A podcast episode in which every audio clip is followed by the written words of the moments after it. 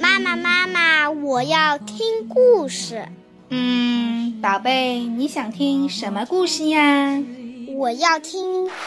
我一定会回来的。同心协力消灭妖精。钓不到鱼的话，那该怎么办？哆啦 A 梦。好好好，妈妈呀，来给你找一找。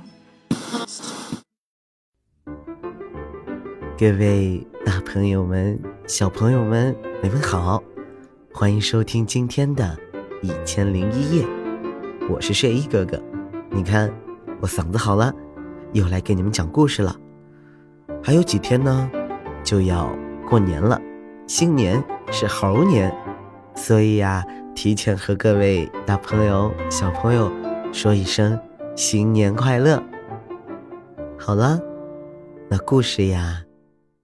开始了。猴子种地，猴子种了一田的玉米，天天浇水，经常施肥，等着将来呀可以吃玉米。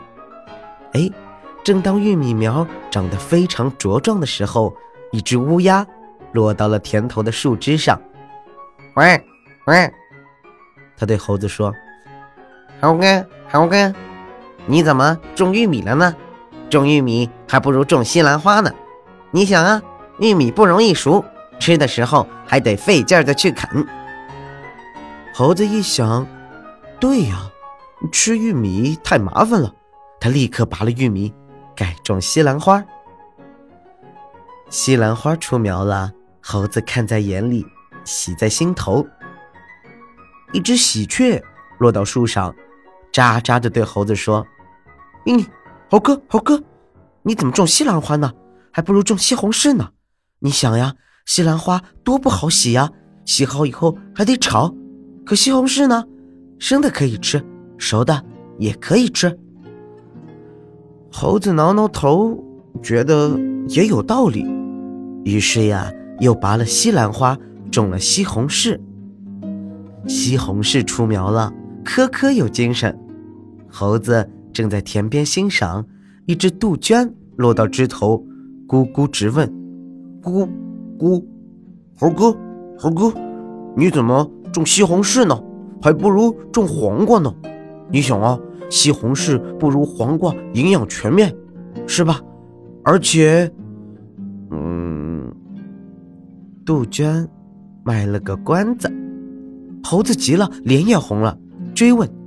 是不是西红柿吃的越多，屁股就越红啊？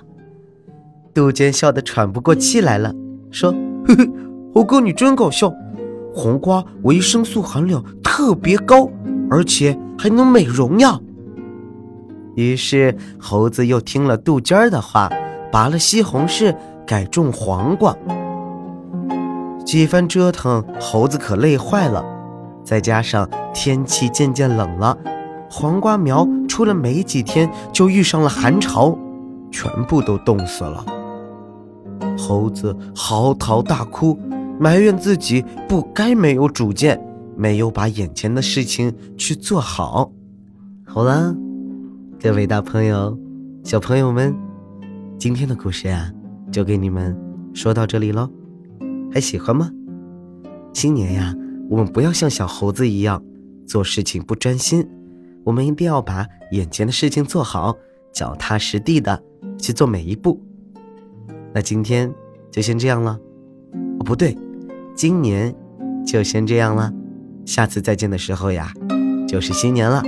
还是祝大家新年快乐。好了，快去睡觉吧，祝你们有个好梦。